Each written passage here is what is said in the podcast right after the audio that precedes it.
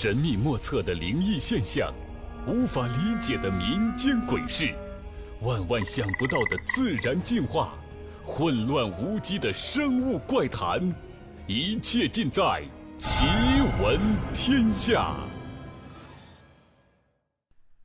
在一九三六年五月的一天，江苏射阳的一个村庄，雨过天晴，风和日丽，谁也没有想到会发生那样一件至今仍让人心有余悸的。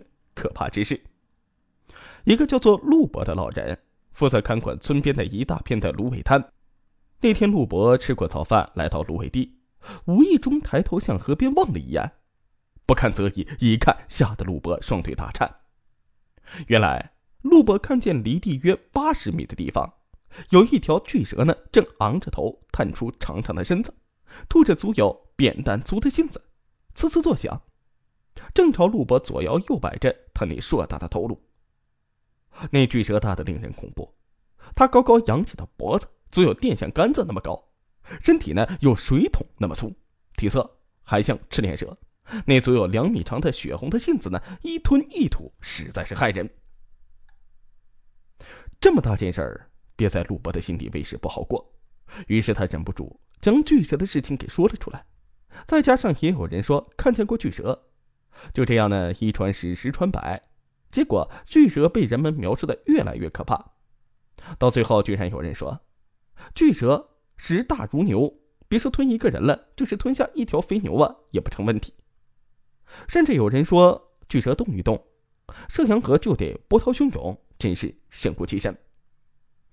尽管在传闻中，巨蛇很是令人恐怖，但是射阳一带并未发生过巨蛇伤人或者是家畜的事情。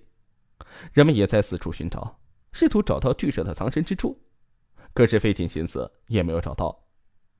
按理说，射阳县地处平原，无山可躲，巨蛇根本不可能有藏身之处。若它生活在芦苇荡里，那冬天一到，它又藏到哪里去了呢？亦或者呢，它是碰巧顺着海潮游到了射阳河的一条海蛇，后来呢，又随海潮回归了大海吗？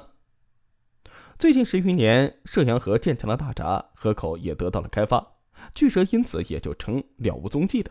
所以啊，此事也就成了射阳的一个谜了。此事由于缺乏考证，感觉呢更像一个传说，真实性难以确定。不过小时候看过的一本猎奇书里呢，也的确是写过这件事儿。事隔这么多年呢，也无从考证了，就当听个故事吧。